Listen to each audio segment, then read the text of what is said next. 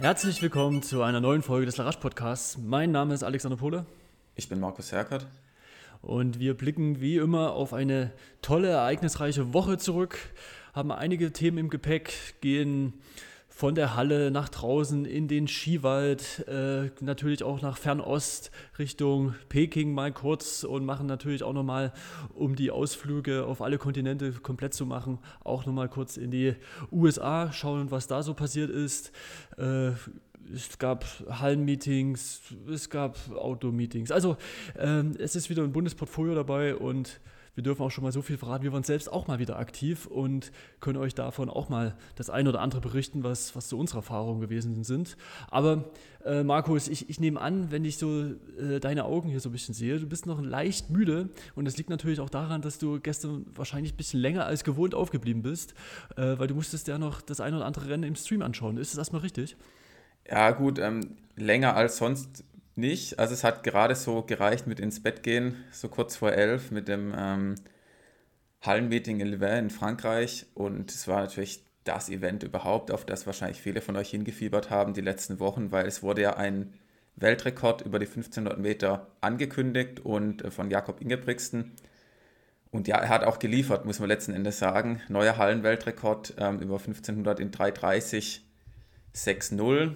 Und ähm, der vorherige Weltrekordhalter ähm, Tefera war ja auch in dem Rennen und musste sich deutlich um drei Sekunden geschlagen geben. Ja, Alex, du hast das Rennen ja auch gesehen. Es war ja wie eine Maschine. Der La Jakob läuft einfach wie eine Maschine, anders kann man es nicht sagen. Ähm, es wirkt auch optisch wie immer nicht so richtig angestrengt. Er ist nicht richtig am. Natürlich ist er hinten raus am Limit, klar, natürlich, wenn du Weltrekord rennst, aber es sieht einfach so elegant aus, wie er einfach läuft, das ist eine Augenweide, oder? Ja klar, ich meine, die, die Art und Weise ist, ist schon beeindruckend, ja. Erstens mit Ankündigung, zweitens, dass geliefert wird, drittens, dass es einfach immer so souverän, das ist wie auf dem Reißbrett von vorn. Ja, also guckt euch das selbst ganz gern an. Ähm, ich denke, ein Großteil der, der Hörerinnen wird das sowieso schon mitverfolgt haben, beziehungsweise kennt ihn und wie das abläuft, aber es ist einfach immer wieder imposant, ja. Man muss ja schon fast, äh, also wenn, wenn Leute so eine krasse Dominanz haben, das ist ja auch in anderen Disziplinen und Sportarten der Fall, äh, dann, dann guckt man, also dann, dann entsteht ja auch so eine krasse Erwartungshaltung. Und jetzt ist, ist bei Jakob ja das schon so ein Niveau erreicht. Man ist eher enttäuscht, wenn er am Ende das nicht so souverän macht. Ja? Also, weißt du, wie, wie ich es meine? Das ja, das schon. Allerdings ist ja sein erster Weltrekord. Ähm, ja, ja, ja. Aber, deswegen, aber so, wenn man die Rennen. Er war bis jetzt ja immer so, bei Meisterschaften hat er schon auch immer abgeliefert. Gut, er ist jetzt auch bei der Weltmeisterschaft in Anführungszeichen nicht ganz. Da hat er sich ja auch mehr vorgenommen, aber als Olympiasieger über 1500 ist ja auch das Größte, was du erreichen kannst. Ähm, und jetzt kam das erste Mal so ein richtiges Time Trial, wo das Rennen auf ihn ausgerichtet war mit Pacemakern und es hieß genau Weltrekord abliefern.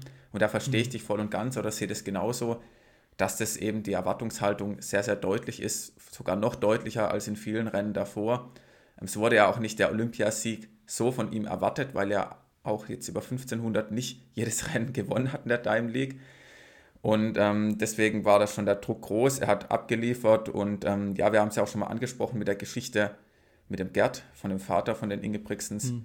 dass dem ja gesundheitlich schlechter geht. Es ähm, scheint ihn jetzt auch nicht ähm, stärker belastet zu haben, zumindest jetzt nicht aus sportlicher Sicht. Aber es wurde gestern ja im äh, Stream gesagt, dass anscheinend der Hendrik ein bisschen die Trainerrolle übernommen hat.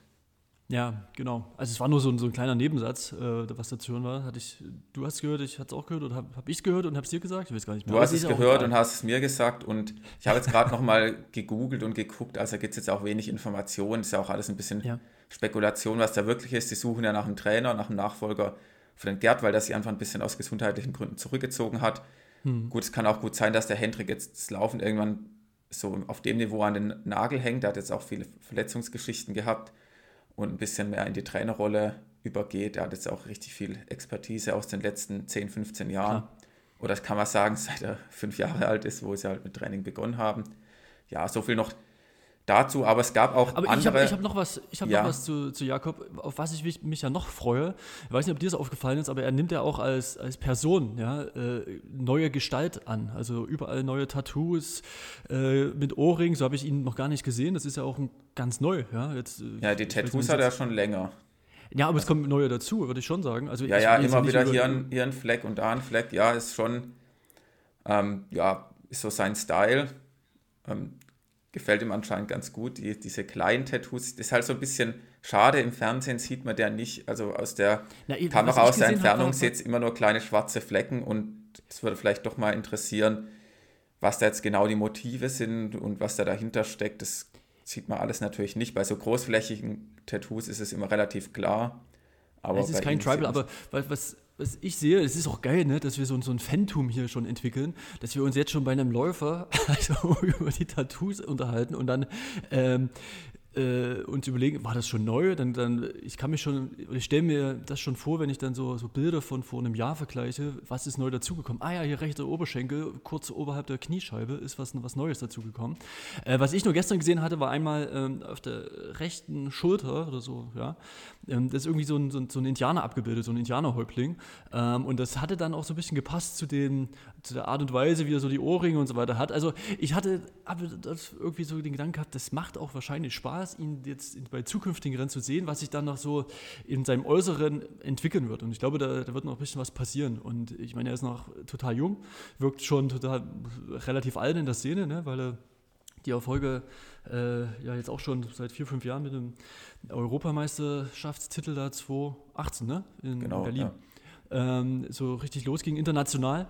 Und ja, also das, da ist es auf jeden Fall, hatte ich auch nochmal einen, zusätzlichen Spannungsbogen für mich so gesehen für die nächsten Jahre, wo ich auch mal einschalten werde, ach, hat er neues, neues Tattoo dort, neuen Ohrring ist da und so weiter und so fort. Ja.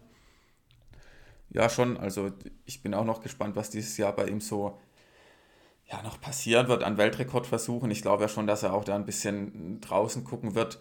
Im Let's Run Forum gab es eine, was heißt Diskussion, kann man sich nennen, da wird ja auch immer ein bisschen viel Bullshit diskutiert. Da ging es auch darum, wie stark denn überhaupt der Hallenweltrekord über 1500 ist, so nach dem Motto, ja, draußen ist ja, ja nochmal mhm. fünf Sekunden schneller. Gebre Selassie ist ja auch nicht in der Halle eine 3, ist eine 3,31 oder 3,32 gerannt und guckt, der ist ja Marathonläufer und ist da, also ganz schräge Diskussion, finde ich, weil Weltrekord ist Weltrekord, ist ja nicht so, dass jetzt alle immer die Hallensaison ausgelassen hätten. Und deswegen, ähm, wird sehen, ich meine, draußen mit 3,28 ist jetzt auch nicht so weit weg vom Outdoor-Weltrekord letzten Endes. Deswegen, ähm, ja, über die Wertigkeit von Weltrekorde, man kann jetzt auf so Nebenstrecken so ein bisschen streiten, wenn es bei 2000 Meter, das wird wirklich nicht oft gelaufen, bei 1500 Meter und der Meile ist immer so ein bisschen die Frage. Ich meine, in den USA wird halt hauptsächlich die Meile gelaufen, bei uns die 1500. Da ist vielleicht noch so ein bisschen die Diskussion, aber ansonsten ja, ähm, ist Weltrekord ist Weltrekord, es war wieder mal eine überragende Leistung. Aber lass uns doch mal weitergehen. Wir hatten ja auch deutsche Teilnehmerinnen und Teilnehmer am Start. Leider vor der offiziellen Übertragung, die um 20.45 Uhr begonnen hat, war das 3000 Meter Rennen mit Hannah Klein. Ja, und ich dachte und, schon, mein Player zickt, ne, dass ich nur nicht so weit zurückziehen kann und ich wollte ein bisschen später einschalten. Mhm. Aber äh, du sagst, ne, das ist, wurde einfach nicht übertragen. Okay, gut. Dann bin ich jetzt auch beruhigt. Äh, dann können wir mal kurz auf das Rennen eingehen. Genau, da ist die Hanna Klein 8,44 gelaufen und das ist echt ähm, eine richtig gute Zeit für sie, weil sie ja jetzt ähm, ja. beim letzten Rennen Dortmund, glaube ich, nicht ganz zufrieden war mit ihren 1500. Das war ja, aha, war es eine 4,10, glaube ich, ist sie da gerannt. Da kann sie bestimmt auch noch nachlegen. War jetzt nicht die Hallen-WM-Norm, jetzt ist die Hallen-WM-Norm gelaufen, die ist 8,49. Und sie war in der Halle bisher noch nie schneller, sie 8,50 gelaufen und Outdoor, ich glaube, ne, 8,45. Also war auf jeden Fall 3000 Meter Bestzeit für sie, also wäre es auch draußen gewesen. Sarah Benfares ist 9,10 gelaufen. Ich glaube, die wollte auch ein bisschen schneller rennen, letzten Endes, aber man hat das Rennen auch nicht gesehen, können jetzt wenig dazu sagen. Auf jeden Fall ja. die Hanna richtig stark. Die wird sich, glaube ich, auch noch weiter steigern jetzt in der Hallensaison, falls sie da noch weitere Rennen vorhat. Deutsche Meisterschaften, gehe ich mal stark davon aus. Ja. Und ähm, ja, und dann können wir auch schon den Sprung machen zu den 3000 Metern. Das war ja auch noch ein absolutes Highlight. Da gab es ja auch noch einen Weltrekordversuch bei den Männern. Ich glaube, ja. bei den Frauen haben sie auch einen Weltrekordversuch ge gemacht, aber ähm, kann jetzt auch nicht so viel dazu sagen, wurde auch nicht übertragen.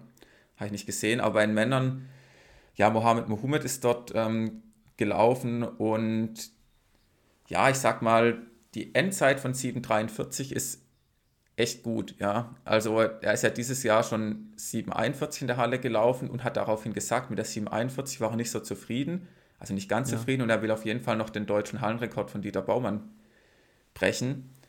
Und jetzt die 3000, also so von außen ist ja immer leicht, das zu analysieren oder zu sagen, aber man hatte das Gefühl, nach dem Start war er ja ganz, ganz hinten.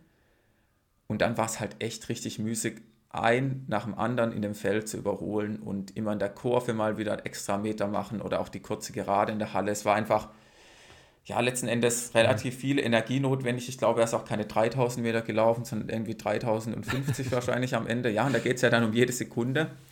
Ähm, ich fand es trotzdem ein richtig starkes Rennen, hat auch bis zum Schluss durchgezogen und gekämpft. Die Zeit ist trotz, sag ich mal, der vielleicht suboptimalen Taktik richtig, richtig gut. Und ich glaube schon, dass er noch ähm, ja, deutschen Hallenrekord brechen kann. Mal gucken, was sich da noch für Rennen ergeben. Oder wie hast du das Rennen ja, gesehen? Ach, naja, es ist ja immer wieder interessant. Ich meine, du kommst da ein bisschen mehr aus, aus der Szene, du kennst das besser. Und ähm, klar, es sind nur eine 200-Meter-Bahn, du hast viel mehr Kurve demzufolge. Und ähm, es ist natürlich taktisch einfach wahrscheinlich nicht das, das Klügste, sich hineinzusetzen und dann halt äh, jedes Mal, wenn du überholen möchtest, eben außenrum zu gehen. Das ist genau das, was du meinst. Aber ja. Ja, aber da muss ich nochmal. Alex, da mhm. meine ich jetzt ja nicht, das ist ja kein, was heißt Vorwurf, klingt jetzt vielleicht auch zu hart, aber mit der Taktik ist es halt auch am Start. Es ist ein Rennen, genau. das ging vorne auf Weltrekord. Es laufen alle los. Ich meine, der eine der war am Start so hibbelig, der musste ja irgendwie zweimal, gab es einen Fehlstart und der Kampfrichter, das war ja lustig, ist ja noch an die Linie hin und hat ihm gezeigt, so macht man das am Start, du machst den einen Fuß hm. dahin, dann geht es den Schuss und erst dann läufst du ja. los und nicht vorher. Also es war wirklich, so. ja, ja. ja, die Anspannung war zu spüren und ich meine, wenn die Weltrekordrennen wollen, dann dürfen die kein, keine Zehntelsekunde verschenken und dann werden halt auch die ersten 200 Meter auch in, in 28 tief gelaufen beim 3000 Meter Rennen. Ja, deswegen es ist es ist ja auch nicht so zu sagen, ja gut, du ordne dich irgendwo in der Mitte ein. Es gab ja auch Stürze, wie beim genau. ähm, Meilenrennen der Damen. Da war ja auch ähm, gleich am Start mal ein Sturz, wo die ähm, ja, Weltrekordlerin über 1500 Meter ja eigentlich schon gleich aus dem Rennen war. Nicht aus dem Rennen, sie hat dann trotzdem gewonnen, aber halt eben ähm, ja, es mit dem Weltrekord nichts mehr werden konnte über die Meile. Und deswegen ja, ist es ja mein, auch schwierig. Ich meine nur, wie, wie, wie schwer das dann ist, ne? wenn wir auch gleich mal das von, von, von Max Torwirt betrachten. Ja? Er hat es halt zum Beispiel am Start anders gemacht und ist gleich mal, ich weiß nicht, was er war, Sechster, Fünfter oder sowas in die erste Runde gegangen und hat sich einfach dann überholen lassen. Und dann ist es natürlich praktisch, weil er ist innen und alle müssen um ihn herum. Genau, aber so, da, da ist halt wieder der Unterschied, das 2000 Meter Rennen war halt auch nicht ja. ganz so stark besetzt wie das 3000 Meter Rennen. Also es war definitiv auch richtig gut besetzt, aber vielleicht waren auch nicht ganz so viele am Start. Ich genau. weiß nicht die Anzahl, ich glaube, es waren ein paar weniger. Vielleicht täusche ich mich da, aber müssen wir nochmal nachzählen. Aber es war einfach nicht, vielleicht nicht ganz so stressig und natürlich der Max hat es taktisch überragend gemacht. Ist da am Anfang, hat sich super einsortiert, hatte dann vielleicht fast ein bisschen Pech. Ich habe ihn immer ein bisschen vorne an der Gruppe gesehen, wie er so eine Lücke schließen muss. Aber er ist auf jeden Fall ähm, taktisch exzellent gelaufen die Zeit war natürlich ja, so, auch richtig gut, eine 4,59 so, so, unter 5 Minuten. So musst du es auch machen. So musst du es, glaube ich, auch machen. Also wenn du das schon weißt, dass du dann nicht ganz, was weiß ich, dir fehlt die halbe Sekunde oder eine Sekunde auf, auf, auf eine Runde oder wahrscheinlich nur eine halbe, was aber halt in Metern halt schon deutlich ist, dann ist es genau das Richtige. Du musst dich überholen lassen und halt immer dort schauen, dass du halt vorn bist. Und gerade bei einem Rennen hast du halt nur die Möglichkeit, am Start äh, das zu machen. Jetzt ist natürlich dann bei, bei einem Rennen, was auf Weltrekord ausgeht, dann, dann wird halt, dann hast du die, nicht die Möglichkeit, irgendwie auf den ersten 100 Meter mal noch eine Sekunde schneller zu laufen als jemand anders oder eine halbe oder sowas, sondern ähm, dann geht es halt auch schon gleich von Anfang an so stark los, dass du einfach nur guckst, dass du mitkommst. Ja? Das ist ja.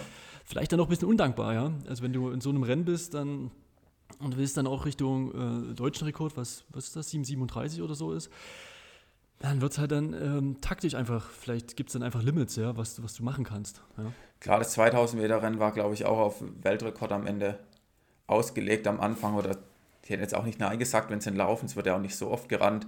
Ja.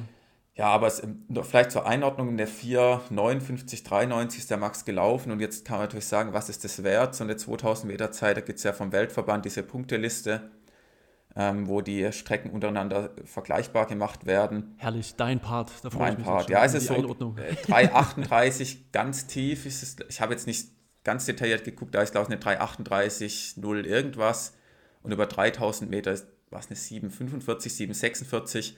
Also über 1500 auch definitiv das, was der Max ja auch schon gezeigt hat, was er rennen kann, ist nochmal eine Bestätigung seiner Leistung. Also, und ja, hat er einfach. Nur noch mal kurz zum Verständnis, äh, sorry, ähm, zum Verständnis, es ist von der Punktezahl, die ist beim World äh, Athletics, also in der Weltrangliste geben würde, wäre das ungefähr so eine Punktzahl, wie als wenn man über 1500 eine 3,38 tief läuft oder halt eine 7,45. Ist das so zu verstehen? Ja, genau. Also das ist so. Okay.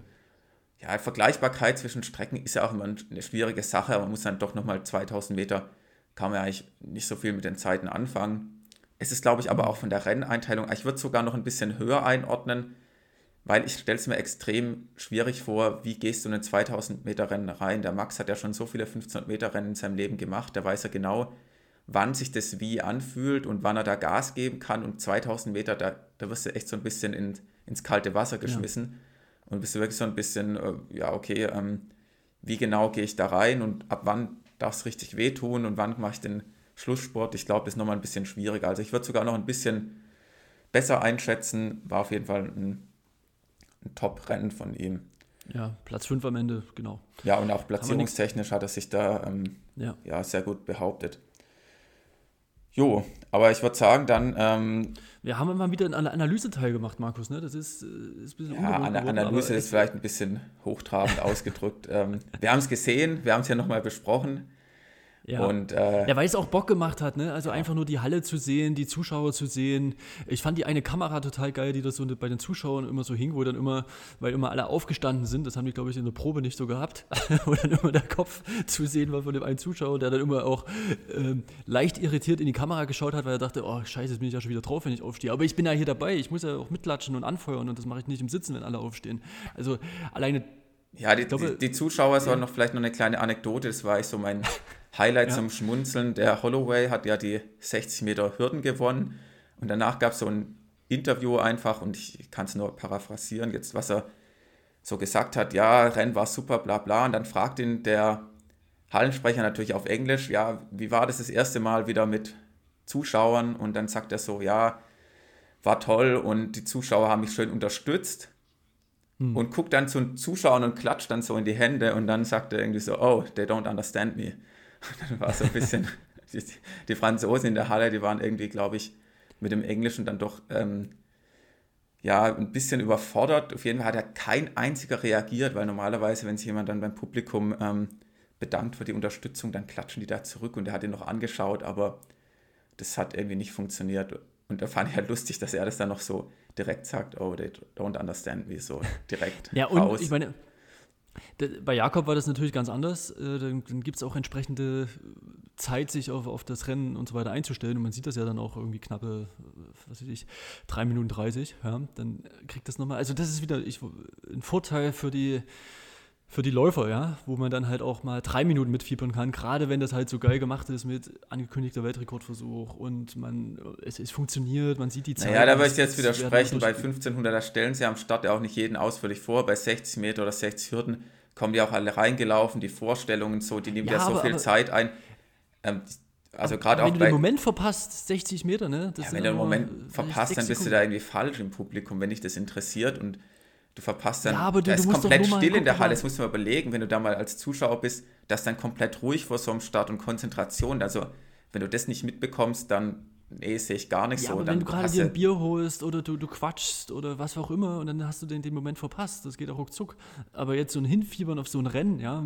ja, wenn du ein Bier holst, dann verpasst du auch die 1500, wenn es spannend wird. Also sehe ich jetzt nicht so. Nein, nein, aber das ist so ein anderer Punkt. Das ist doch vom Rahmen viel größer als so ein 6-Sekunden-Ding. Also, nee, vom Rahmen sind eben die Sprints ja meistens größer, was halt so drumherum passiert. Ich meine, dann werden die ja reingeholt, alle werden vorgestellt und mit Namen, dann macht jeder so seine Pose in die Kamera. Bei so 1500 werden auch gern mal welche, die halt keine ja, Rolle spielen, aber übersprungen. aus sportlicher Sicht passiert, passiert ja noch nichts. Es ist doch cool. Also mir geht es immer so, ich freue mich dann auf das Rennen, wo ich dann halt weiß, naja, das geht dann los, guck mal auf das richtige Angangstempo, das passt, okay, das ist realistisch jetzt. ja, Alex, so geht es mir ja genauso. Also mir ja schon auch naja, als Mittel- und Langstreckenfan, aber für die Zuschauer ist es halt ich würde schon sagen, dass so diese Sprintfinals immer schon sehr zelebriert werden. Also da kann man jetzt nicht sagen, die Zuschauer verstehen danach im Interview die Aussage nicht, weil sie nicht es verpasst haben. Also dann. Mm, aber, aber die müssen ja zelebriert werden, weil es ja nur sechs Sekunden sportliches Geschehen sind. Genau. Deswegen, ja, und bei dem Langstrecken oder ein längeres Rennen, das, das, da passiert ja im Rennen so eine ganze Menge mehr und das macht ja einfach Bock, ja. ja. Und ähm, es wurde auch relativ viel übertragen, äh, was, was die Strecke betrifft. Also gerade der Weltrekordversuch auf jeden Fall. Auch ja, ist ja ein lauflastiges Meeting, von daher genau. stand es schon auch im Vordergrund. Naja, also das zu Le Mans, äh, wie auch immer man das perfekt ausspricht, aber war, glaube ich, hat einfach auch aus dem Aspekt schön, äh, sehr viel Spaß gemacht, ja. Ja, und dann äh, gehen wir gleich mal weiter über die 3000 Metern der Halle und ähm, mhm. gucken mal wieder in die Staaten. Also was ja da auf jeden Fall krass ist dieses Jahr am Wochenende auch, ähm, gab es ja 5000 Meter US-amerikanischen Rekord von 12,53. Das war auf jeden Fall ein Highlight. Und auch ähm, ja, über 3000 Meter ist das Niveau extrem hoch in den USA. Und ja. nicht nur in den USA, auch in Deutschland, aber das 3000 Meter Niveau in der Halle ist auf jeden Fall krass. Ähm, aber vielleicht bevor wir auf die Gründe eingehen, warum dieses Niveau so hoch ist, ähm, hat uns der Aaron eine Sprachnachricht geschickt. Und zwar ähm, ist ja der auch in die Hallensaison gestartet mit einer 751 und konnte sich jetzt am Wochenende nochmal ne? verbessern auf eine 746 mhm. tief, was ja schon auch echt richtig stark ist. Und die WM-Norm, ne? Genau, die WM-Norm ist das. Ähm, ja gut, auch wenn das jetzt ähm, natürlich die Frage ist, ob ihn, sie ihn dort starten lassen und es gibt ja auch noch schnellere Deutsche, aber das mal nur nebenbei, aber war auf jeden Fall eine richtig starke Leistung und da hören wir doch jetzt mal rein, was er so zu seiner Hallensaison bisher zu sagen hat. Ja, im Großen und Ganzen bin ich mit meiner Saison sehr zufrieden bislang. Ich bin ja erst ähm, zweimal gelaufen. Einmal in Arkansas die 3000 Meter und eine Staffel und jetzt nochmal in Chicago nochmal die 3000. Und ja, ich brauche immer eine Weile, um wieder reinzufinden, weil ich noch voll im äh, Cross- oder Zehner-Modus bin. Das erste Rennen äh, ist dann immer ein bisschen ruckelig und ich fühle mich noch sehr langsam. Ähm, wir haben auch ehrlich gesagt die ersten Wochen nur sehr, sehr viel Grundlage gemacht und wenig Spezifisches. Das heißt, im ersten Rennen war ich dann ein bisschen äh, von der Schnelligkeit noch überrascht, ähm, die ich da eigentlich auf die Bahn bringen muss. Aber das war dann im zweiten Rennen um einiges besser gewesen. Ähm, die 751 war schon ganz gut gewesen als Season Opener. Jetzt nochmal in einem besseren Rennen ähm, eine 74609 bin ich super zufrieden mit. Ähm, das hatte ich mir auch gerade vorgestellt, dass ich das eigentlich laufen kann in einem guten Rennen. Und ja, ähm, es freut mich einfach, dass ich im Moment noch Fortschritte mache, weil ich denke, da ist noch ähm, viel, was ich tun kann, was ich noch verbessern kann. Äh, insgesamt, ähm, sei es jetzt meine Recovery oder sei es ähm, äh, mein Rehab-Programm, wo ich noch ein bisschen mehr machen kann, ein ähm, bisschen meiner ähm, Haltung arbeiten, ein bisschen äh, daran arbeiten, ähm, wie ich laufe, an meinem Laufstil. Und ja, ähm, mal schauen, was noch kommt. Äh, ich werde auf jeden Fall noch ein Rennen machen in der Indoor-Saison, in der regulären Saison. Und was ist wahrscheinlich ein 5000er, wofür ich mich eigentlich ganz gut vorbereitet fühle. Ähm, ja, ich gucke mir da so gerade den deutschen Hallenrekord an, äh, der bei 13,27 steht. Und das traue ich mir im Moment auf jeden Fall zu, zu laufen. Ähm, vor allem mit der 7,46. Äh, und mit dem Hintergrund, dass es eigentlich, wie gesagt, eher von den längeren Strecken kommen, äh, komme. Und ja, das werde ich nochmal nächste Woche, Woche probieren. Wir wissen noch nicht genau, wo ich das tun werde. Wir gucken uns gerade ähm, zwei Orte dafür an und entscheiden uns dann halt nächste Woche, wo ich die dann laufen werde. Und ja, ich poste auch nach wie vor noch mein Training auf Strava. Ähm, mein neuer Coach ist da ein bisschen äh, anders. Ähm, der hat es nicht so gerne, zum Glück weiß er das auch nicht immer. Aber ich äh, mache eigentlich das meiste, lade ich hoch, ähm, was mein Mileage angeht. Ähm, nicht immer die ganzen Splits von, ähm, von meinen Workouts, weil die Konkurrenz muss ja auch nicht alles wissen. Aber ja, genau, das äh, mache ich auch noch relativ häufig, falls sich dafür jemand interessiert. Und ja, wie gesagt, ich freue mich auf den Fünfer in zwei Wochen und dann geht es auch schon so Richtung NCAA Championships und ich bin gerade für die 3000 qualifiziert, bin im Moment Elfter im Land und wir hoffen auch, dass das so bleibt. Aber man weiß ja nie, was passiert. Im Moment ist alles ein bisschen crazy. Ja, also Aaron ähm, hat ja hier viele Themenfacetten schon angesprochen. Äh, damit möchte ich auch gleich nochmal unseren Sponsor hier an der Stelle unter, äh, erwähnen, denn ohne ihn, Regulat Pro Sport, wäre das auch gar nicht so möglich, so äh, die ganzen Sportler, die wir hier immer im Podcast haben, diese Regelmäßigkeit äh, so umzusetzen. Und an dieser Stelle, wie gesagt, herzlichen Dank, Regulat Pro Sport. Und wer sich fragt, was das Ganze ist, es ist ein natürliches Nahrungsergänzungsmittel, was gerade so die ja, Gesundheit, die Abwehrstoffe und so weiter fördert. Schau da gerne auf der Homepage äh, vorbei. Ist wie gesagt ein Produkt, was gerade in dem Alltag und so weiter schon seine Effekte hat. Das gibt es auch zahlreiche Studien dazu, die das beweisen. Ähm, genau, alles weitere dann in den Shownotes mit den entsprechenden Verlinkungen und an dieser Stelle einfach nur ähm, mal der Hinweis darauf und vielleicht auch, ähm, dass das auch schon der ein oder andere Sportler nimmt und da auch sehr positive Erfahrungen hat. Also angefangen von Daniel Unger, der das früher als Triathlet in seiner, in seiner Planung äh, in seinem Training mit eingebaut hatte. Ähm, wie gesagt, kein schlechtes Produkt und an der Stelle auch wärmstens zu empfehlen. Gut, kommen wir nochmal zurück zu Aaron. Ähm, ja, mit was wollen wir beginnen? Also ich denke eher, finde ich die Aussage am krassesten, was er, die er uns mitgeteilt hatte, dass er schon Richtung 5000 Meter Hallenrekord äh, so ein bisschen schielt. Äh, ist gut drauf und sagt ja selbst, dass das so eher so seine Distanzen sind, ähm, die ihm mehr an die Karten spielen. Und ja, also das ist natürlich auch mal wieder ein Statement, ne? gerade wenn man das vorab erwähnt und nicht erst irgendwie hinterher, sondern äh, das, das macht ja immer noch mal mehr Bock. Ne? Und gerade wenn man das jetzt hier so im, im Podcast exklusiv hat, dann, dann fiebert man ja schon hin ja? und, und stellt sich sogar den Wecker. Ja, ich denke auch, das ist äh, schon eine starke Aussage. 1327 ist ja der Rekord von Arne, 5000 Meter werden in Halle selten gelaufen. Ähm, ich traue es Aaron auch auf jeden Fall zu und jetzt auch mit der 746 hat er gezeigt, dass er da ja das definitiv abliefern kann, weil er eben über die längeren Strecken eigentlich jetzt nicht so viel verliert wie andere. Ja, ganz interessant fand ich ansonsten ähm, auch, dass er eben wenig spezifisch trainiert hat und viel Grundlagen trotzdem mit einer 751 eingestiegen ist. Da bin ich auch gespannt auf die Outdoor-Season, wie sich das dort ähm, zeigen wird, weil er jetzt eben nicht mal den Fokus so richtig auf die Halle gelegt hat und trotzdem so schnell rennt. Ja, da ähm, schauen wir mal, zu welchem 5000 Meter Rennen er dort dann mit seinem Team anreisen wird und den Versuch dort ja. in Angriff nimmt.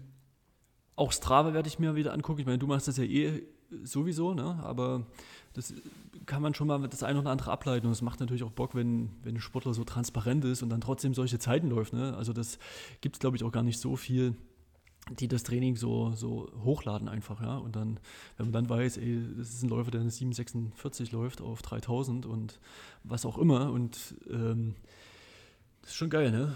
Ja, wobei er jetzt ja auch gesagt hat, er lädt jetzt nicht immer die Splits hoch und er läuft dann auch ja so Intervalle auch nicht nur auf der Bahn, sondern die machen das auch auf irgendeiner anderen Runde.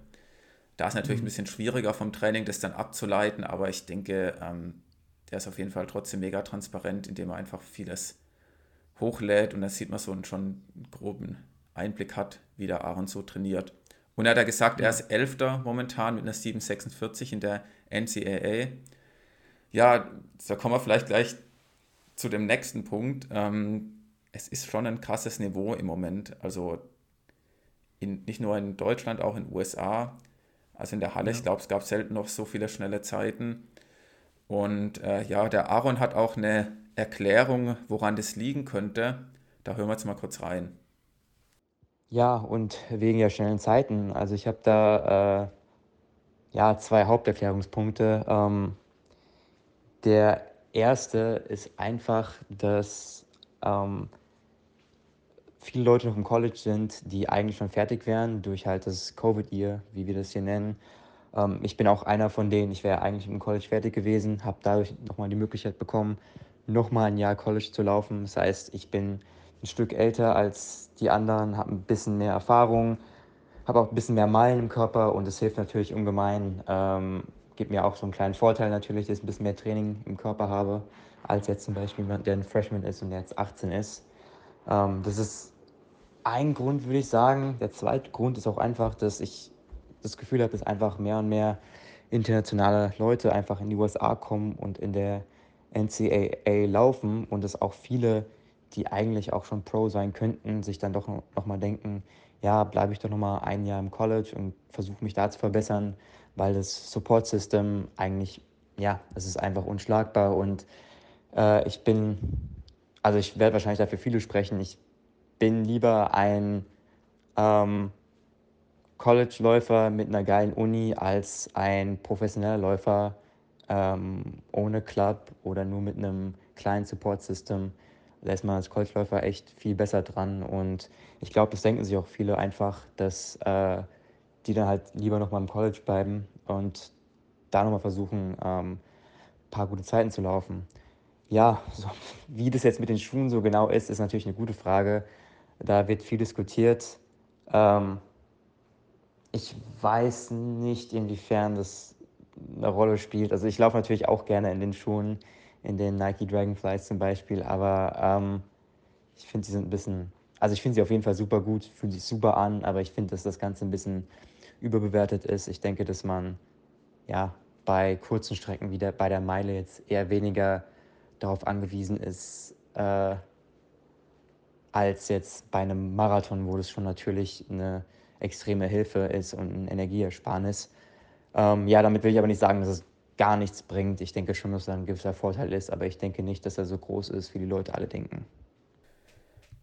Ja, ähm, interessant, was der Aaron da so zu sagen hat zu den schnelleren Zeiten. Also man kann es ja eigentlich runterbrechen. Ja, selten klar, ne? Also ja, kann es eigentlich runterbrechen auf zwei Dinge. In den USA sind, hm. ist es durch das zusätzliche College-Jahr. Ich fand auch die Aussage, sehr bezeichnend, dass ähm, viele lieber ein College-Läufer sind mit einer geilen Uni als ein professionell, professioneller Läufer in einem kleinen Club ähm, ohne so eine richtige Unterstützung. Der zeigt auch wieder, das System in den USA funktioniert da sehr gut. Und wenn man da noch ein Jahr in Anführungszeichen geschenkt bekommt durch Covid, dann nimmt man das dann auch gerne. Und der zweite Punkt mhm. mit den Schuhen, ja, das ist immer das leidige Thema. Ich will es auch gar nicht weiter ausführen. Ich meine, Nike hat jetzt ja auch einen Schuh rausgebracht, also für, für die Straße, für 5 und 10 Kilometer, der hat zum Beispiel jetzt ja keine Carbonplatte mehr drin, der hat nur diesen neuartigen Schaum und ähm, ja, so ein bisschen, da würde ich Aaron schon recht geben, auf den kürzeren Strecken ist es tatsächlich die Frage, wie viel da mit den Schuhen zusammenhängt und wie viel auch nicht. Ich glaube, das brauchen wir jetzt auch gar nicht weiter diskutieren, das macht am Ende gar keinen Sinn, oder Alex? Ja, es macht alles irgendwie Sinn, weil es irgendwie alles wahrscheinlich eine Rolle spielt. Ähm, es gibt halt keine verlässlichen Studien dazu. Ne? Und es, es, ist halt, wie gesagt, auch total schwer zu, zu analysieren, was jetzt der Schuh ist oder der Hallenboden. Es gibt immer viele auch technische Gründe, die jetzt irgendwie was schneller erscheinen lassen oder nicht. Ne? Beim Schwimmen ist es manchmal das Wasser etc. Ja? Also da, es gibt ja auch äußere Faktoren, die einfach dort, dass das, das optimieren und, und begründen. Und Genau. Ich fand, wie gesagt, äh, das, was er als erstes gesagt hatte, dieses Jahr extra und nochmal mehr Trainingsumfänge, gutes Umfeld und so weiter, dass man halt dann schon sieht, dass, dass halt einfach die, die guten Zeiten zustande kommt, auch der Fokus, dass ich vielleicht äh, auf das eine oder andere dann mehr konzentriert werden kann, weil das ist ja eine, in, in der Breite zu sehen, ja. Und du hast ja auch nochmal so ein bisschen versucht, die, die Statistik dort ein bisschen zu bemühen, wie viel ähm, mehr Zeiten es unter 7,55, 57 etc. gibt und du hast ja auch da schon eine kleine, kleine Tendenz erkannt, ja ja, Statistik ist jetzt weit übertrieben, aber ich habe mal okay. so die besten Listen einfach aus Hobby-Statistik, Küchenstatistik. Ja, letzten 10, 15 Jahren habe ich mal reingeklickt beim DLV und es zeichnet sich schon ab, dass die Zeiten da in der Halle dieses Jahr schon deutlich besser sind. Wobei man das auch so ein bisschen auf die Top 5 oder Top 8 beschränken muss, weil mhm. eben, eben durch Corona viele Hallenwettkämpfe dann doch gar nicht stattfanden oder es war schwieriger, da reinzukommen und ähm, der Fokus wurde dann auch gar nicht so stark auf die Hallensaison gelegt. Ich sage mal so bei der zweiten und dritten Reihe, also man kann jetzt nicht irgendwie den Top 20 Schnitt da was rauslesen, das ist auch immer so ein bisschen ein Zerrbild eben durch die Corona-Situation. Aber man kann auch doch definitiv sagen, dass die, die Zeiten da ein neues Niveau in der Dichte erreicht haben, sowohl in den USA als auch in Deutschland. Das freut uns natürlich jetzt auch hinsichtlich der Hallenweltmeisterschaft, auch die deutschen Meisterschaften erwarten wir natürlich mit Spannung. Ja, und ähm, wir haben jetzt noch jemand dazu gefragt, äh, einerseits zu seiner Hallensaison und mhm. auch zu den äh, Gründen, warum viele zu, zu, so schnell rennen. Das ist Sebastian Brochen, den hatten wir jetzt ja auch schon, ich glaube, es war vor ja, ein paar Folgen, vier, fünf äh, Folgen hier im Podcast, ähm, bevor seine Hallensaison überhaupt startete. Und ähm, mhm. der wird uns jetzt mal noch ein bisschen berichten, wie es bei ihm so lief, der Einstieg in die Hallensaison, welche Rennen er da schon hatte und ähm, was er ja. zu dem Thema meint, der schnelleren Zeiten. Ja, und, und, und vielleicht auch noch zur Einordnung von Bastian, es ist natürlich eher ein Nachwuchsläufer, ähm, der letztes Jahr äh, U23 mit einer Medaille geholt hatte, ne? War U20. U20, also noch, noch sehr, sehr jung, in den Staaten ist, ähm, Psychologie studiert und ähm, ja, uns schon ein bisschen überrascht hatte auch der, der relativ umfangreiche Reflexionsvermögen, ja, wie er das einordnet. Deswegen ähm, war natürlich jetzt die Anfrage da nochmal äh, aus unserer Sicht relativ spannend, das vielleicht nochmal als kleine Einordnung für die Zuhörerinnen, ähm, weil natürlich wir nicht immer nur uns auf die Spitze konzentrieren wollen, sondern auch, was da runter so passiert. Okay, dann Film ab, Tonspur ab. Ja, hi Markus, hi Alex. Ähm, ja, seitdem wir das letzte Mal gesprochen haben, hat sich schon bei mir ein bisschen was getan. Ähm, wir sind mittlerweile in die Hallensaison eingestiegen und haben unsere ersten Wettkämpfe gehabt. Ähm, wichtig da ist aber auch zu sagen, dass wir die Hallensaison insgesamt eher als Trainingsblock mitnehmen und, ähm, sage ich mal, dann einfach ein paar Wettkämpfe mit einstreuen, damit wir dann sozusagen für den ähm, fürs Frühjahr, für den Sommer dann gut gerüstet sind und sozusagen da dann nicht ähm, allzu viele Wettkämpfe brauchen, um in Schwung zu kommen und das dann halt eher sozusagen ja als harte Trainingseinheit sehen und zum Teil daher dann auch davor noch sehr hart trainieren und auch eigentlich unseren ganz normalen Rhythmus einfach nur beibehalten. Und dementsprechend kommen dann auch nicht unbedingt immer die gewünschten Ergebnisse bei der Hallensaison raus, aber äh, das nehmen wir gerne in Kauf, wenn es dann draußen umso besser klappt. Ähm, ja, ähm, wie, äh, ich habe meine Saison Anfang Februar begonnen mit einem 3000 Meter Rennen. Dort bin ich sogar eine kleine Bestzeit gelaufen, 8,17 ähm, auf einer 200 Meter Flat Track. Das heißt, die hat ähm, keine äh, hochgestellten Kurven sozusagen, was es relativ schwierig darauf macht zu laufen und ähm, was sozusagen mir zwar die Bestzeit von 8,17 gibt, aber in der ähm, College-Bestenliste mir dann eine Zeit von 8,11 sozusagen gibt, weil ähm, ja, sie irgendwann mal mit einer Formel das sozusagen so ermittelt haben, dass man dadurch dann ähm, ein bisschen langsamer läuft. Ähm, ja, das äh, hat mich dann, glaube ich, in die Top 25 im Moment der Nation gebracht. Ähm, da passiert natürlich jede Woche viel, da die besten 16 ähm, zu den Nationals kommen, ähm, ist es deswegen auch mal ganz attraktiv, so eine Conversion zu nutzen. Ähm, und das mit fünf Wochen Training zuvor ist relativ solide, meiner Meinung nach. Ähm, und ähm, die Woche darauf sind wir dann ähm, nach Michigan zu einem besseren Meet gefahren, wo wir dann die 5000 Meter gelaufen sind. Ähm, da lief es leider noch nicht ganz wie gewünscht. Wir haben unter der Woche auch noch relativ hart trainiert, hatten die Reise dazu.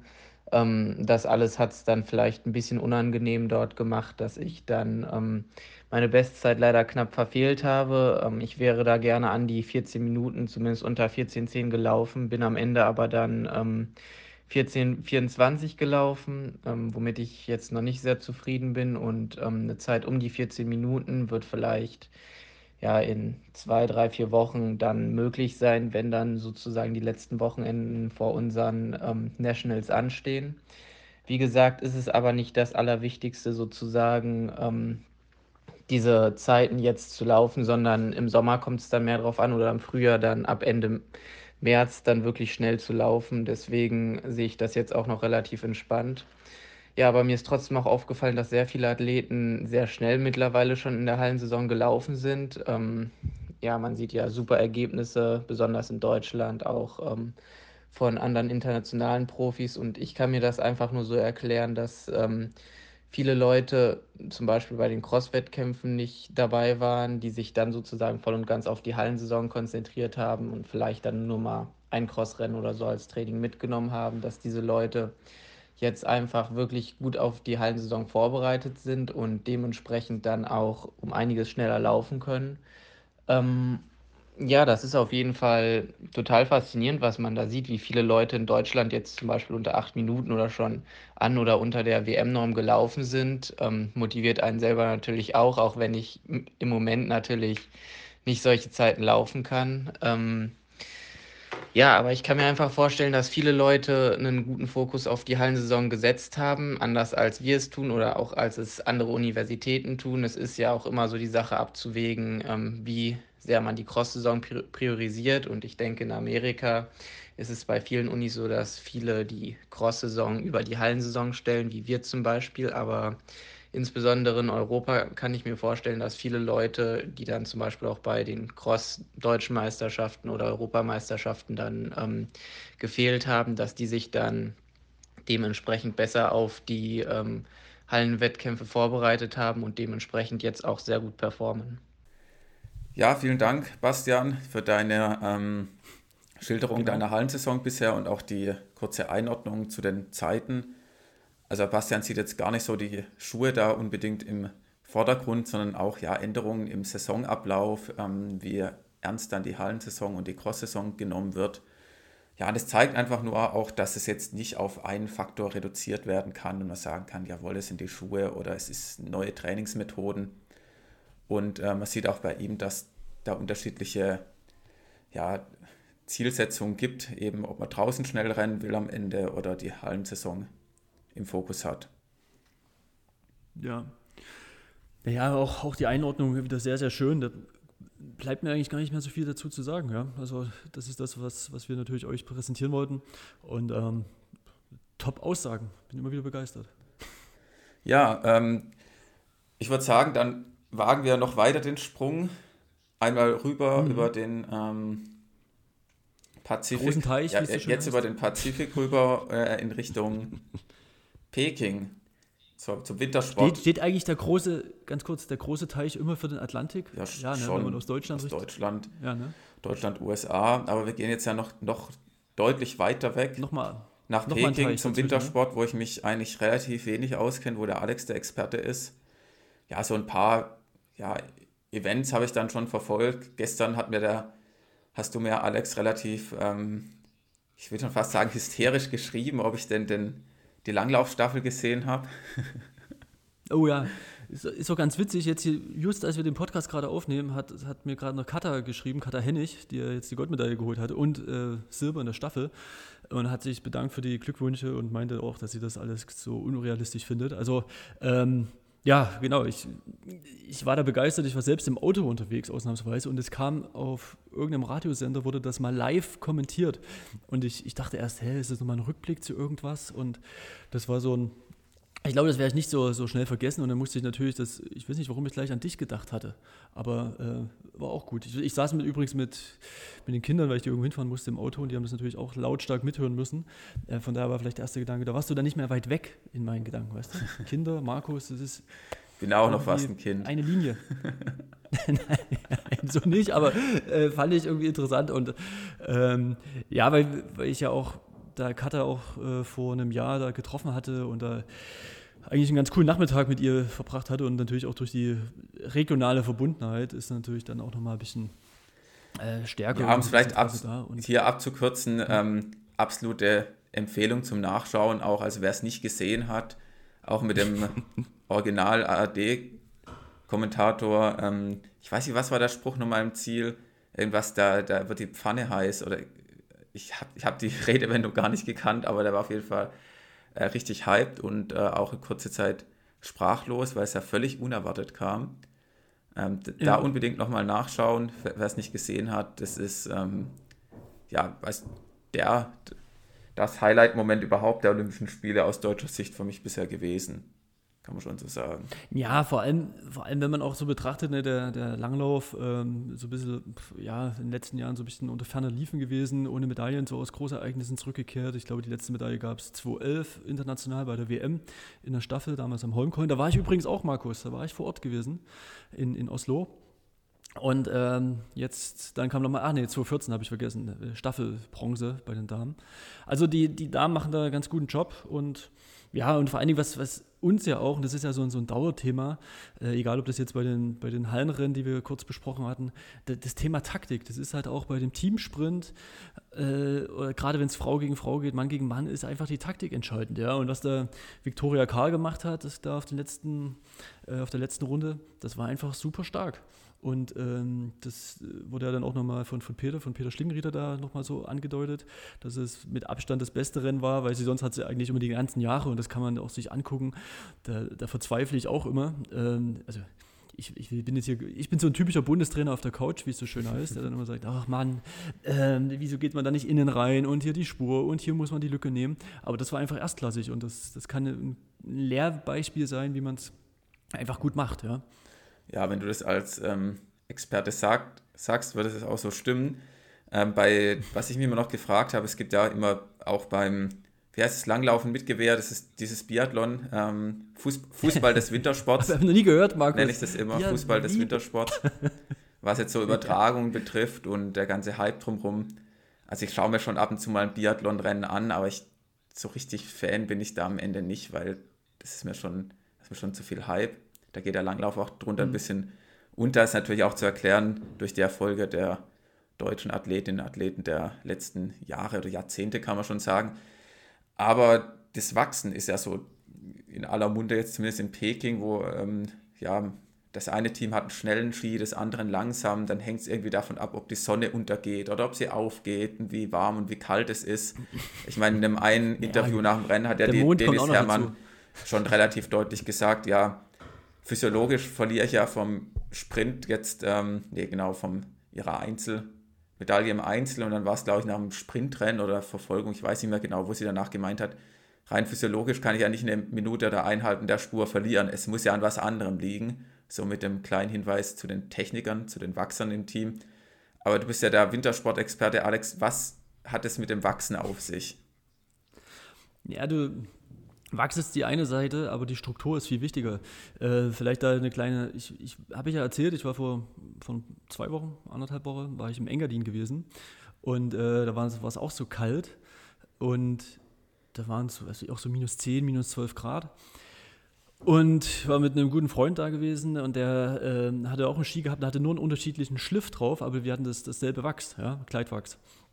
Und das war ein himmelweiter Unterschied und das hängt halt einfach von der Struktur ab. Und was halt krass ist, deswegen konnte ich das jetzt auch ein bisschen besser nachvollziehen, dass, äh, und das sieht man auch, wie man das in, in die Taktik mit, mit ummünzen muss. Es gibt halt Abschnitte, das hat man zum Beispiel auch bei den, bei den äh, Biathlon-Rennen, ähm, in der Staffel gesehen, wo der Norweger, weiß nicht, ob du das gesehen hast, hier Christiansen, der zum Schluss dann äh, Norwegen äh, auf, auf Gold äh, gefahren hat. Der hatte dann immer so Streckenabschnitte, da hat er bewusst am Berg einfach mal fünf Meter locker gelassen, weil er halt wusste, okay, in der Abfahrt, da läuft der Ski ein bisschen besser als das meiner Konkurrenz, weil das ein bisschen mehr in der Sonne gelegen hat und so. Das, das funktioniert, da fahre ich wieder ran. Und es gab andere Streckenabschnitte, da hat er immer ein bisschen was, was verloren, ja, aber er wusste dann, okay, wieder am, am Berg oder unten in der Senke, das, das kann ich wieder aufholen. Und, und das zu erkennen, erkennen in der jeweiligen Situation, das ist halt das, das Ding. Aber um die Frage zu beantworten, es ist halt auch einfach die Struktur der Schliff des Skis. Und du musst am Ende den Mittelweg finden, äh, so wie das jetzt auch beim ähm, da in, in, in, in Pyeongchang, äh, ja, Peking heißt das ja. Aber auch. Pyeongchang war alles im Osten. äh, Peking gewesen ist. ja, die, die, die, Streckenabschnitte liegen im Schatten, Streckenabschnitte liegen im Son in der Sonne und dieses Verhältnis, weil du weißt, es wird nicht überall gut laufen und das ist der Kompromiss dazwischen. Und das macht es, glaube ich, dann nochmal so, so schwierig, ja. ja und manchmal vergreift man sich halt auch. Deswegen ja. ist es auch schwierig, haben ja die deutschen Techniker gemeint, da ein bisschen zu gucken, wann ist dann, dann die Startzeit, wie steht da die Sonne, welche Streckenabschnitte mhm. sind im Schatten. Jetzt verstehe ich das Ganze auch. Das klang für mich erst so ein bisschen nach so einer Ausrede. Gut, es gibt ja auch Nationen, bei denen funktioniert es statistisch gesehen sehr oft, sehr gut. Bei denen läuft der Ski ja oft. Aber da gehört auch Deutschland dazu. Das ja, denke ich auch. Also, also ich glaube auch nicht, dass die da ja. ihre größten Amateure hinschicken zum Wachsen. Ich glaube, die haben auch jahrzehntelange Expertise, sonst wären sie auch im Biathlon nicht oft so gut. Aber es gibt auch Tage, da vergreift man sich da ein bisschen und ähm, das heißt ja gelernt, dann nimmt man den falschen Schliff und noch das falsche Wachs.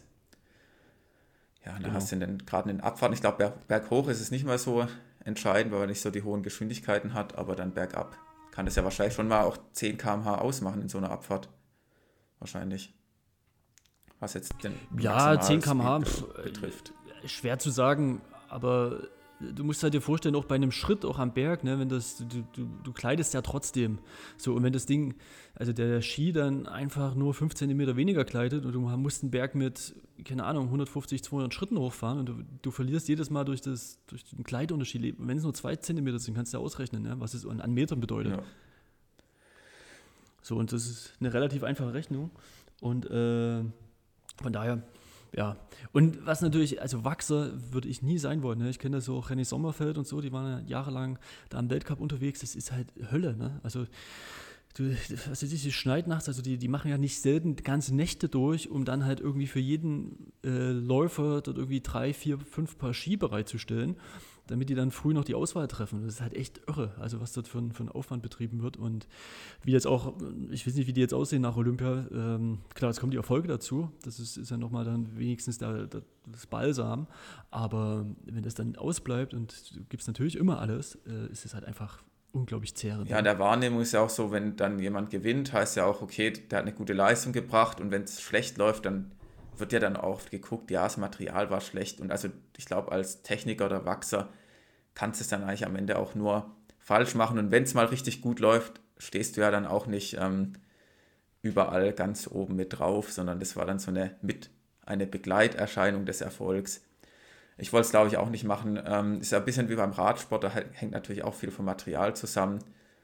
Und ähm, wer dann in den Abfahrten auch vielleicht das bessere Material hat, wer berghoch das le leichtere Rad hat, hast du vielleicht mitbekommen, ähm, der Gunner hat ja, ja, sein Rad gewechselt, um vielleicht da noch einen, einen weiteren Schwenk zu machen zur nächsten Sportart. Ja, unsere Reise geht aber noch weiter. Wir gehen jetzt deutlich südlicher und machen noch einen Abstecher zu Hendrik, weil mit ihm haben wir in der letzten Folge darüber geredet, dass er bei diesem ähm, Crosslauf mitmachen möchte. Eben dieser genau. sagenumwobene Lauf, wo doch auch schon Dieter Baumann mitgemacht hat vor seinem ähm, Olympiasieg 1992 und da auch irgendwie, was hat Hendrik gemeint, nur unter die Top 30 oder Top 50 kam. Hendrik hat sich reingewagt, er ist durch den äh, kniehohen Matsch gelaufen und ähm, jetzt hören wir mal rein, was er dazu zu sagen hat. Ja, das Rennen äh, im Crosslauf war ein einmaliges Erlebnis, hat unglaublich Spaß gemacht. Ähm, war auf jeden Fall was Besonderes. Also so eine tiefe Schlammstelle, die sieht man in Europa einfach nicht im Crossen. Da gibt es ja auch schon einige anspruchsvolle Crossläufe. Äh, ja, war eine Sache, da kann man sicherlich den Kindern noch von erzählen und so haben wir es im Vorfeld ja auch erhofft, dass es so wird. Hm, also ich glaube, es waren ungefähr 80 äh, Starter dabei. Ich bin jetzt am Ende 44. geworden.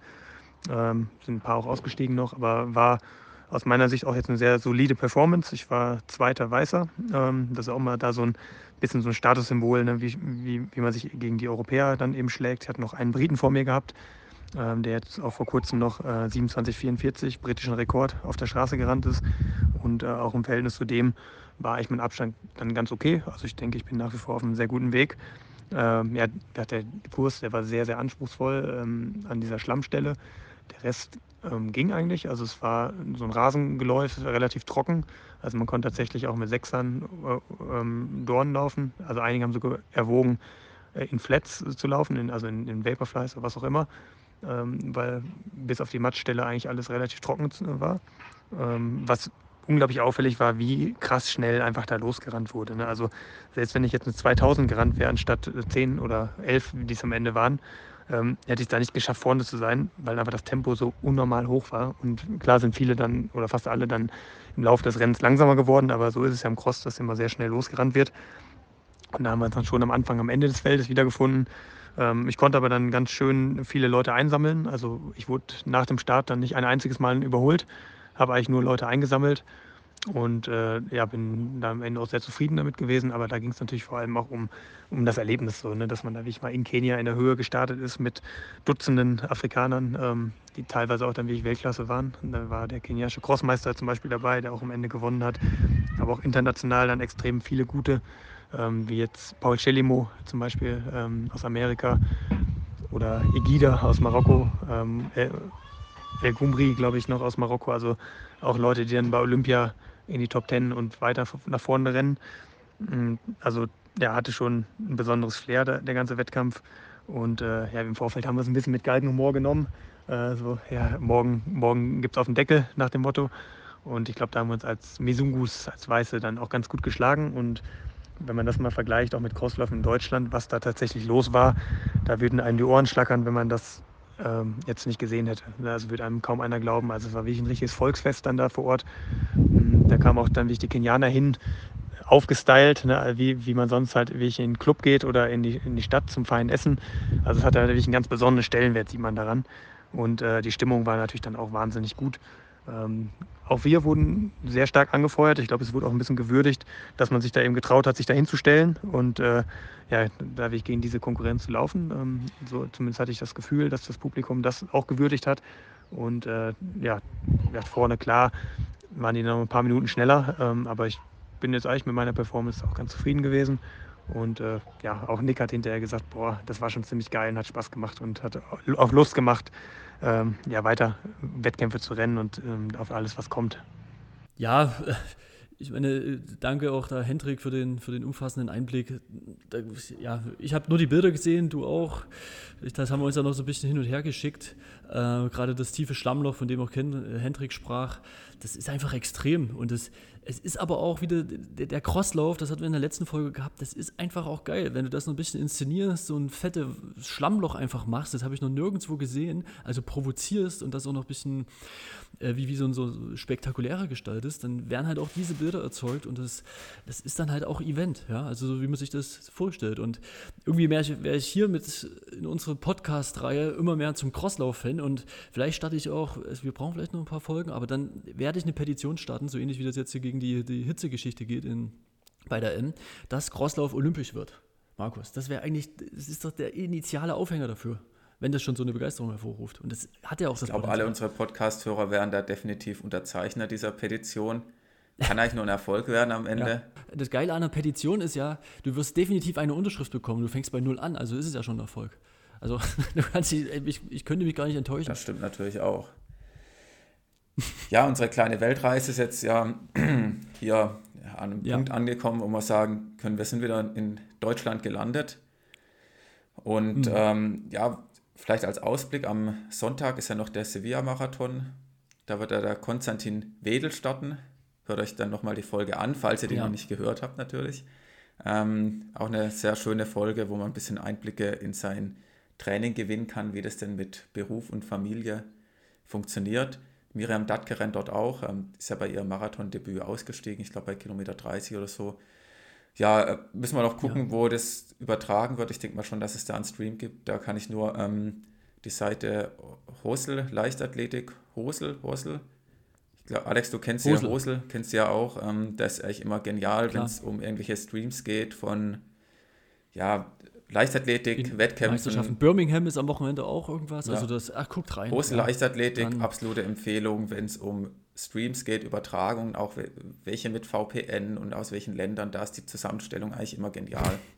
wenn man da ja. reinschaut, ein, zwei Tage vor dem entsprechenden Wettkampf, da kann man eigentlich hier im Podcast keine bessere Empfehlung geben, sondern da immer vorbeischauen. Da ist eigentlich immer alles super zusammengefasst also das ist auch, auch, von uns jetzt ein bisschen sträflich, zu, zum Ende die Empfehlung zu geben, ja, weil wir wissen ja auch, da ist natürlich die Zuhörerrate am schlechtesten, jetzt nicht eklatant schlecht, aber wir müssen das nach vorn ziehen das nächste Mal. Ja, aber wir gut. können äh, ja, nochmal Hosel Leichtathletik wir, wir, wir, platzieren.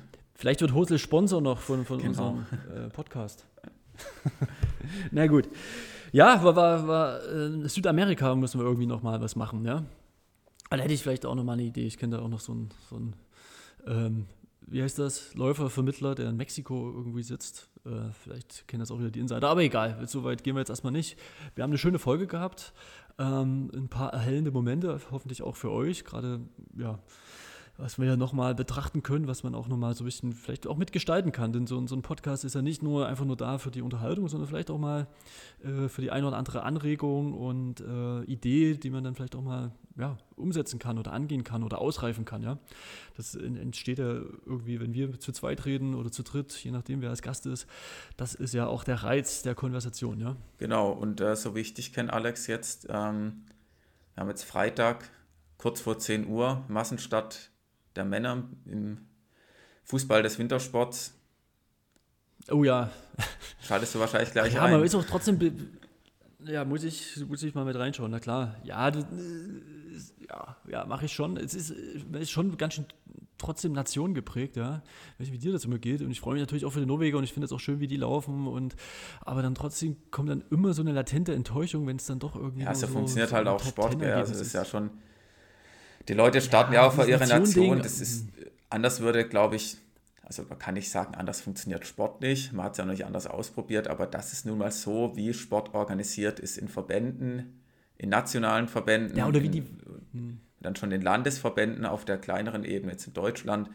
Und die nationale Verbände, die senden dann die Sportlerinnen und Sportler dorthin und es ist dann schon ein Kampf Nation gegen Nation. Und man kann es jetzt gut oder schlecht finden, aber es ist, also in den Sportarten, die ich so kenne, jetzt auch nicht anders gewesen. Es sei denn natürlich, wir gehen zum Fußball, wo es ja dann Club gegen Club eine größere Wirkung hat, teilweise mit Champions League ja, oder Europa League. Es ist, ja. es ist interessant, ne, dass es eigentlich im Fußball dort so weit aufgelöst ist, weil es halt Ja, aufgelöst ist überhaupt nicht. Eine Weltmeisterschaft ist ja auch schon ein Riesenereignis. Ja, ja, also da funktioniert es dann doch auf, auf Clubebene. Club ja. Ist es dann halt, es läuft ja parallel. Ja, ja. Ja, es ist nochmal ein spannendes Thema. Ich hatte, wie gesagt, es ist halt auch, wie die Welt momentan eingerichtet ist, ne? die Nationengeschichte und ist natürlich auch geschichtlich die Entwicklung dahin, ähm, dass man halt die Nationalstaatenausprägung etc. Ne? Aber das äh, führt jetzt zu weit, da kommt jetzt wieder mein Geschichtsstudium irgendwie mit raus. Ähm, aber trotzdem finde ich das immer wieder als einen spannenden Aspekt. Und vielleicht noch ein Gedanken dazu, vielleicht kannst du mir gleich wieder widersprechen, das machst du ja immer gern. Als es jetzt diese Woche um den äh, um, um, das Wetter ging, die, dieses, dieser Sturm, ja, der jetzt mhm. auch noch morgen nochmal kommen sollte äh, oder kommen soll. Ähm, das ist ja eigentlich völlig Wurst. Der ne? Wetter ist halt überall. Und ich dachte mir dann so, aber eigentlich gibt es ja auch überall die Leute, die halt irgendeine Sportart machen. Also das ist, also trotzdem ist das halt diese Konstruktion mit Nation etc. Ähm, und dann halt auch auf Wettkampfebene, okay, das sind halt die Norweger, das sind halt die Spanier etc. Ähm, dann trotzdem irgendwie eine Hilfe, ja. Aber eigentlich geht es ja auch um, um die Leute. Entweder bin ich Fan von weiß ich, Tarje Bö oder Johannes Tingnes oder wie sie alle heißen. Und das, das reicht ja schon, ja. Manchmal kann man ja auch das, das ausblenden, woher die kommen. Ich verstehe jetzt noch nicht den Zusammenhang zum Sturm, um ehrlich zu sein. ja, weil, weil das Wetter nicht vor, vor einer Nationengrenze so, halt ja, macht. Gut, ne? Aber man ja viele nur, Dinge nicht vor der Nationengrenze halt. Aber. Ja, aber dann sagt halt immer nur, dann hier in Deutschland war es so und dann daneben interessiert schon wieder nicht mehr. Aber so, also so ganz platt gesagt. So, so ja. meinst du das? Ja, ich, hm. ich denke auch, man kann sich auch durchaus für andere Nationen begeistern. Deswegen schaue ich auch oft gerne mal lieber Eurosport als diese nervigen deutschen Kameras, die es dann immer gibt, wo man dann noch, ah, die 50. wo irgendwo rumtingeln sieht und man interessiert sich dann eher für den, vielleicht auch für den Sieg. Also es ist auch ja. schon so, ich wollte jetzt ja auch nicht beim Olympiafinale, wenn es da vorne um die ersten drei geht und es wäre jetzt irgendwie noch ein Deutscher über 1500 Meter im Finale, dann will ich jetzt ja auch nicht am Ende sehen, wie er mit vielleicht 70 Meter Rückstand da ins Ziel kommt. Ja gut, ich denke mal, Robert Fagen wird die nächsten Olympischen Spiele gewinnen, da bin ich mir relativ sicher. Aber nee, aber ernsthaft glaube ich schon, dass er ähm, bei den nächsten im Finale, ähm, dass er sich fürs Finale qualifiziert und wenn er sich weiter so entwickelt, da ja, zumindest nah an 3,30 ranlaufen kann, da bin ich mir beim Robert sicher. Aber von dem hochphilosophischen Thema der Nation und so weiter und so fort kommst du zum Natürlich, das ja. Ist man, das ist gut. Das ist ganz stark, Markus. Und ich habe Aber da will ich, um jetzt aufs auszureden, da will ich dann auch nicht eine Kamera haben, wo ich ihn dann oder irgendjemand anderes, wer auch immer leiden sehe, sondern will ich doch auch den, den Sieg sehen. Aber ja, gut, da ist die deutsche ja. Brille manchmal im Sport ein bisschen nervig, aber ich kann es auch verstehen, dass dann viele eben die deutschen Athletinnen und Athleten dann sehen wollen. Gut, aber wenn wir jetzt noch zu lange hier weiter ausarten, dann verpasst du den, den, den Massenstart. Und ich weiß ja, wie süchtig du bist nach Biathlon. Deswegen in diesem Sinne, süchtig euch eine schöne Woche. Alex, dir viel Spaß beim Gucken. Danke, Markus. Bis später. Ciao. Ciao.